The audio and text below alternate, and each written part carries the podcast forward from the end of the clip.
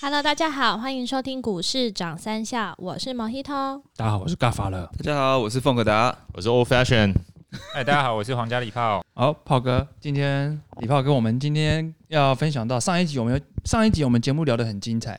有聊到就是你去买房子的话，房仲会跟你斡旋，他会有一个，比如说我今天我要去买房子，我被房仲带到一个他们的宴呃会客室，然后我会见到这个房呃屋主，那开始他开了一个价格，然后我就是要看我要不要接受这个价格。我不晓得这个讯息可不可以请我们的李炮哥稍微帮我们补充一下。OK，其实呃，你看房子通常看到最后，大概就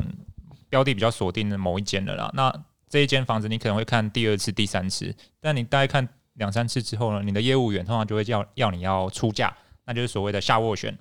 那一般来说，这个流程是说你要拿十万块的斡旋金，就有点类似定金的概念。对，没错。然后呃，你的房仲业务呢就会拿这个斡旋价去跟屋主谈。那通常大概是七天左右回复，不过实际的状况大概是三天左右就会有结果了，因为通常都会被打枪了，就是你的斡旋价通常都会被打枪，所以斡旋价我觉得非常重要。就是当然房仲会跟你塞拢啊，说啊这个价格我不收啊，我给你退货啊，这个绝对不会成交。可是我们上一集有讲周边的环境，然后价格比较完了之后，你心里的那个价格出来了，出来了之后就是你可能还要再往下打个打个九折作为你的开价。因为你这个斡旋价就是开价出来之后，价格只会往上，不会再往下了，所以这个价格非常重要，千万不要就是呃被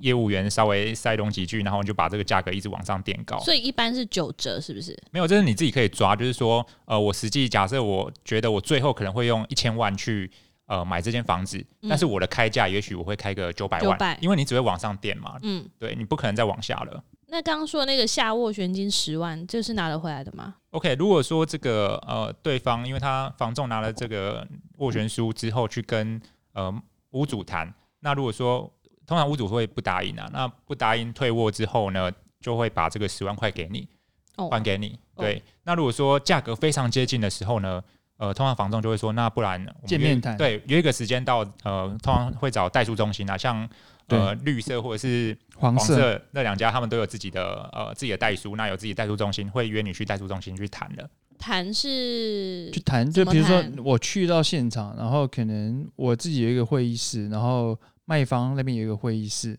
一开始我们可能就是先见面嘛，哦，我知道这个卖卖家是谁，然后开始房仲就开始两边两个会议室跑来跑去。就比如说你开一个价格，你想要的价格，比如说一个房子，我举个例子，一千万，开他开一千万，你跟他讲说，嗯，我觉得八百五十万是我想要成交的价格。他说，那我回去跟这个卖方屋主讲一下，他可能就回去。可能要拖个二十分钟，你知道吗？好像有煞有其事这样子，感觉好像屋主卖方在犹豫这样子，然后回来就讲说八百五可能太低了啦，你要不要再加一点？加一点就好了，九百五，好像加太多了，对不对？九九百二，九百二，九百二，但九百二你因为你的理想价是八百五嘛，你就觉得九百二好像又太多快一百高了，呃，嗯，你就可能就会考虑，哎，这个时候有一个重点，这个时候你可以开始嫌房子，嫌房子东，嫌房子西，你知道吗？有一句台语话叫什么？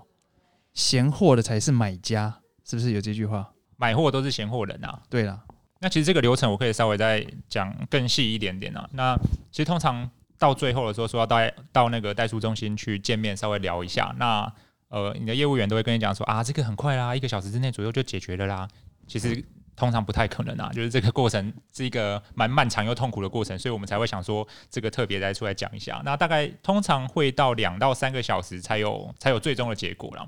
那其实第一个阶段就是见面三分情嘛，会先把买方跟卖方呃双方找到同一间会议室里面，那先寒暄认识一下。那但这个大概只有十来分钟的机会，那你要利用这十来分钟的机会，赶快去把双方的呃可能稍微背景啊，或是职业方面啊，或者是有小孩的部分，在言谈中呃舍异求同，就是找共同的话题这样子。对，那如果说呃甚至是同一个学校毕业的校友，那可以拉近彼此哦的距离。，Good point。对，那呃，通常这个阶段十来分钟完了之后呢，呃，可能就会被带到呃不同的小房间，就是买方跟他的这个呃业务员在一起，那呃卖方就会在另外一个房间这样。感觉在开一个侦查庭一样，被带到两个小房间。对啊，对，然后就问你说你要加多少，你要降多少，就是双方就会在那边瞧嘛。那这个过程你通常已经见不到呃对方了，你所有中间的对你就不晓得卖方到底在想什么，那为什么为什么不能让就是直接两个人见面谈就好？他们就不要啊，为何啊？他这样就价格就会可能没那么好啊，其实这个就是有点比较叠对叠的游戏，对，而且因为虽然你是买方，然后你也有一个业务员，可是你买完之后，你最后会会想，奇怪，为什么我是买方，然后买方业务员也要希望我把这个价格垫高？那其实就是来自于他们的奖金制度啦。嗯、因为房子成交之后，业务员会抽成嘛。那我们刚刚前面有提到说，呃，大概卖方大概是四个 percent 左右，那买方这边大概是可以抽到两个 percent 的这个费用这样子。那当然就是总价部分可以越往上垫，那他抽出来得到的金额奖金当然会越多啊。那所以我们作为买方这边自己就是要多做一点功课。对，那第二个部分加减价的部分呢，其实就是带到不同会议室之后，你的呃业务员就会开始问你说，诶，那对方屋主说这个价格可能没办法接受，那你要再加加多少？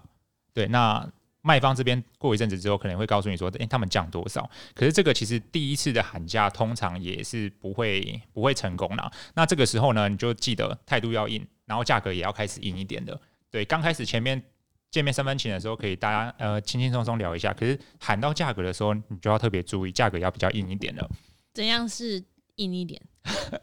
第一点就是你不你不能露出说哦，你很想买这个房子，哦，你要有那种没有我也无所谓的感觉。没有 fine，我就走出这个大门。今天全台北、全台湾不是只有你这间房子，，今天就当你在浪费，当你们在浪费时间，示范一下。然后你可能要稍微闲一下，哦，然后你就想说，哎，不对啊，这附近上次我一个朋友买，然后也才大概多少钱啊？才几个月前而已啊，他在附近买大概什么价位啊？然后等等之类的啊或的。是批评他一下，批评楼下很脏哎，对啊，楼下开餐厅，然后又有油烟，会不会有老鼠啊？哦，对啊，顶楼搞不好有基地台，会不会有辐射啊？对，哎，我想到了，李炮哥，你们上次去握拳的时候，是不是你跟你太太一个黑脸一个白脸？对，其实这个就是互相演戏啦。那当然，我这边扮黑脸，那价格比较硬的时候，我的业务员开始转移目标了。这时候就会转移到我，太太，对太太，希望我太太这边可以，哎、可以再加一点点钱，你就可以有一个自己的家、哎，那个哦他给你一个梦想对，他给你一个那泡泡梦想。不过其实我觉得最好是，如果要买房子，可以找妈妈啦。妈妈妈妈战斗力比较妈妈超强的，对妈妈真的超强，对超硬的。对，妈妈比爸爸还猛。真的吗？对，妈妈对那个价格非常敏感。真的啊、对，她想她她去菜市场买一根葱，买一根什么姜，都在那边杀价杀那么久，结果你买房子好阿萨利，呵，怎么可能？对啊，哦他甚至最后我的房东跟我讲说，其实买房就是要一个一一股冲动，加下去就是了，就一个冲动而已，你就有房子了。你俩骂了，又不是你的钱，都是对啊钱、哎、我加上去就变你的奖金了又不。是加油，我冲动下去，你就有奖金了。最后对方卖方的代表，他们直接派店长，一个很资深的店长嗯过来跟我讲，讲什么？因为我我势单力薄，只有我一个人啊，嗯嗯，对啊，然后我爸妈也不在台北嘛，就是、嗯，对，只有自己。那这时候就是真的价格要踩得非常硬所，以他们就是叫店长来给你压力，是不是？对，然后他就会跟你讲各种理由，但是你自己这边也要做好功课啦。他你你的讲的理由，你的底线要把持住，你不可以失手。对，然后你的逻辑比较清晰一些，就是包括说跟你讲什么，你都有办法提出哦，那一间是特殊交易啊，那一间怎样有发生什么问题等等之类的，就是可以去呃反驳他这样子。所以他会拿周遭的成他一定会拿比较高的，房子来跟你说，对，他会拿比较高的价格来跟你讲。哦那所以你一定要先做好功课啊。对做功课非常的重要。那当然势必一定会加价啦，所以你在去代书中心之前，你就先想好自己最终最终的价格是在哪里，嗯，多了就不要了。对你这个底线要先踩好。真的就不要了哦。你这样你就输了。但其实我我哦 那那店长出来跟我讲，因为反正也是男生嘛，那我那个时候我就我可以教大家一个小 paper 啊，就是好好，有桌子的话，拍就用力给它拍下去。哎呦，假对我那个时候，哎哎哎没错，我那个时候真的就是这样子，然后我就脱口而出，就是讲台语比较顺啊。咱查波人懒什么捏着，他扣嘛，每当扣包囝，因为他知道我有我有老婆小孩。嗯，我说查波人他扣的每当扣包囝啦，我虽然加我加八万块，我那时候说大概啦，我举个例子，我只加个八万块，那是我两个月左右的薪水呢。啊，我自己加上去，我觉得没关系。可是你看，哎、八万块可以买多少尿布奶粉？啊，如果是你有上有老母什么的，你就说啊，可以买几箱雅培了。对啊，好感动哦。你舍得叫我再加上去吗？然后他再回去跟那个他回去说啊，你不加上去，我要怎么买尿布奶粉给我小孩？没有啦。通常台北这边卖房子的都是已经换房了，会有一定能力的人啊，所以不用担心。哦对，那最后因为谈到后来，其实已经很烦，大概已经嗯两三个小时过去了。嗯，然后我最后这一句台语给他呛下去之后，后来就进来带着笑脸说：“哎、恭喜成交了、欸！”什么啊？我说：“哦，拜托，演那么久，一开始成交就好了嘛。”就可是这是一个必经的过程啊，这是事后回想起来啦。所以总结下来，就是你真的做完功课之后，价格踩好踩硬，然后在见面的时候呢，先可以舍呃舍易求同。嗯，对，如果你有小孩，然后对方小孩，对方通常爸爸妈妈很喜欢说啊，我小孩正大太大了，然后等等等，然后住过这边呐、那我就会跟他讲说，哦，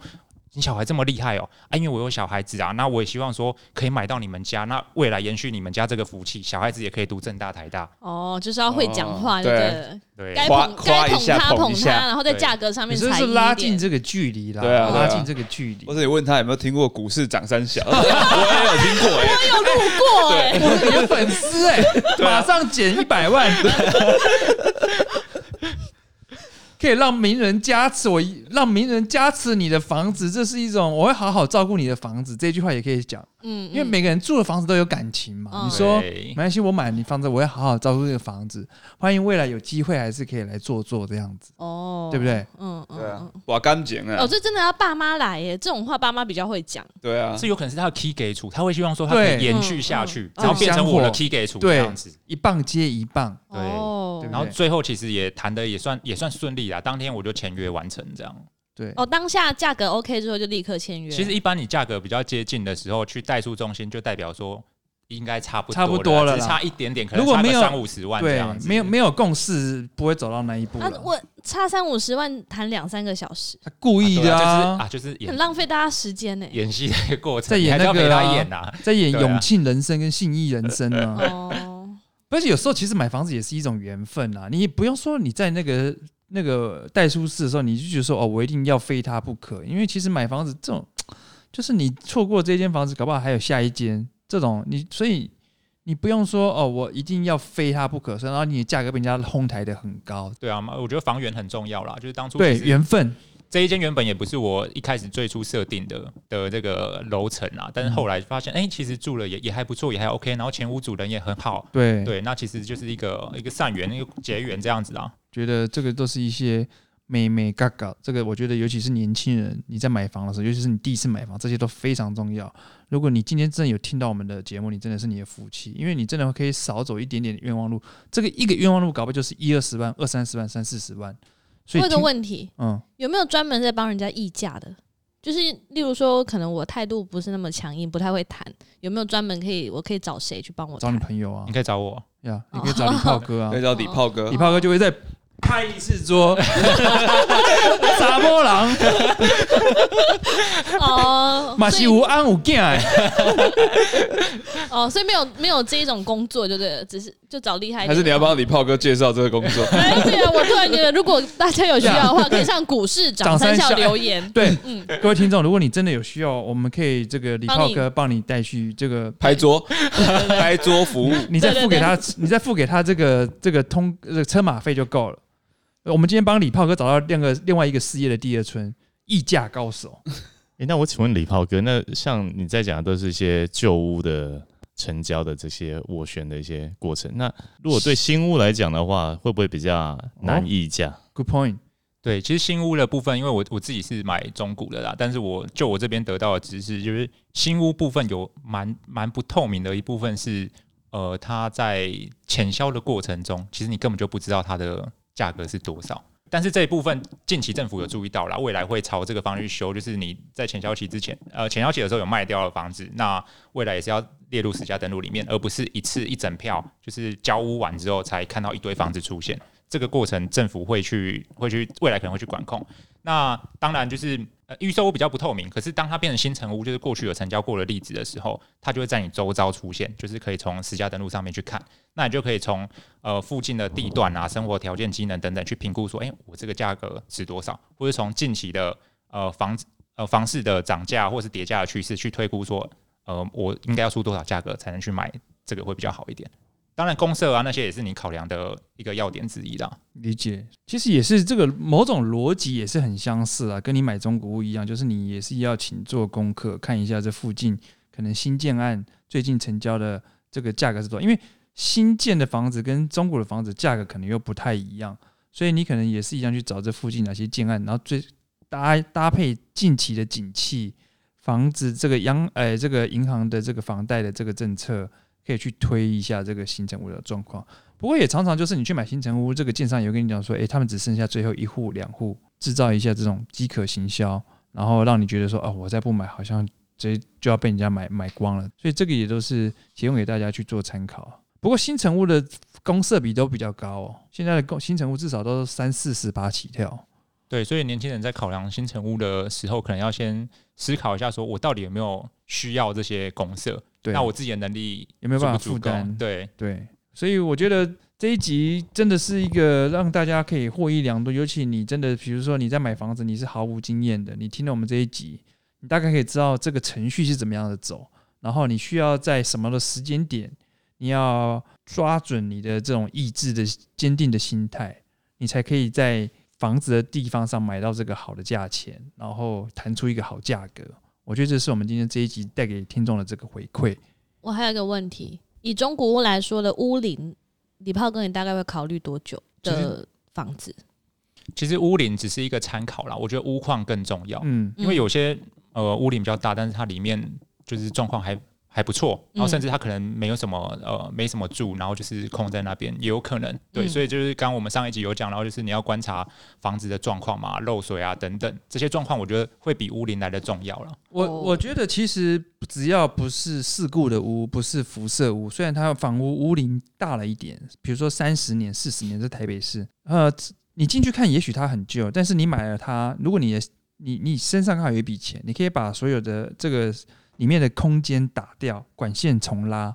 然后再重新稍微简单装潢一下，这就变成是一个蛮新的这个，你住进去感觉还是一个新屋的感觉啊。嗯，其实像凶宅啊、海沙屋这些，就是呃你可能没有办法用钱解决的方式，这种那你就不要碰。嗯那如果你可以用钱解决的方式，那你就去呃议价嘛，谈到一个合理的价格嘛。当然它屋况比较差，可是你你看到它未来就是格局 OK，但是我未来可以把它装潢成我想要的样子，那这样也 OK 啊。那只是说你在议价的时候，你就可以把这个纳入一个一些要点，去跟对方谈说，哎、我觉得他现在物况不好，所以我觉得他可能要比周围的平均价格我会开更低一些，这是我的理由。哦，我补充一个资讯，嗯，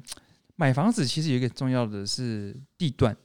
但你会说，那你讲的屁话，每个人都嘛想要好地段，在什么捷运站？但是有时候，比如说我我举我举个例子，比如说大安区一平，我们现在讲中古屋，大安区一平可能要多少？中古的可能要八十，跑不掉吧？起码不止不止快一百。快一百，好，好大安区哦要一百，将近一百。那大安的旁边有没有？大安旁边总是有松山，哎、有松山，有中山，对不对？有文山。像文山，对啊，文山到那我可能在大安，区的旁边一线，因为你知道他划那个区域不就是一线之隔吗？对，嗯我可能跨过那个一线之隔的一条街，我就少了二三十万呢、但事实上，我还是住在大安区的边边呢，所以我觉得这也是一个很好的这个地，这个是你你可以切入的点。就是交通的方便，因为每个人交通习惯的方式不一样嘛，就对是公车、捷运或者是自己骑机车都是一种方式，你不一定要就是在捷运站附近，捷运站方附近当然越方便的地方它就是越贵嘛。对，嗯可是像如果说以大安来讲的话，大安其实过个新泰隧道，新泰隧道一半其实一半是大安区，一半是文山区嘛。哦你可以考虑说，哎、那我靠近大安区，但是我其实是买文山区的房子，我过个隧道就可以到大安区，对其实也蛮方便的。对，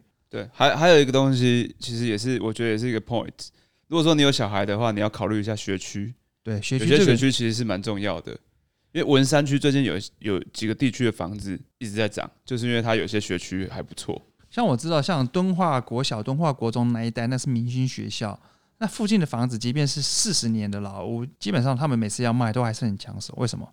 因为爸爸妈妈总是为了小朋友的学区，会特别去留意这种这种东西，所以这方面他们就愿意再多加一点价格上去，因为他等于是买学区了啦。嗯，对，所以这几个 mega 就是，如果你要买房子，变成你你可以选在那种最精华区边边的角角，隔了一条街，但是你可能省了每一平就省了一二十万，这个是我觉得是 CP 值蛮高的。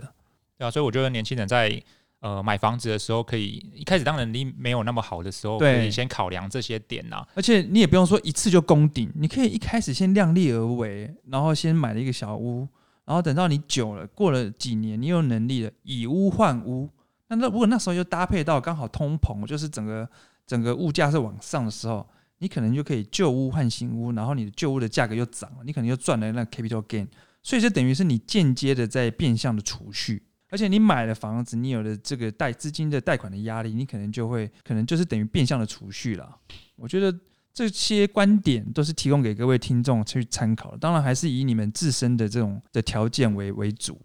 那我最后再补充一下，就是有些人可能会担心说啊，我买了房子，那之后房价下跌怎么办？其实这也是很多人年轻人在但如果你是自住，我觉得。买自对，没错，因为即便你不买这个房子，你在外面可能租租屋也要个两万左右嘛。那两万的话，一年大概就是二十四万二十，四，你抓二十五万好了。对，你其实你买自住的房子，你每多住一年，你大概就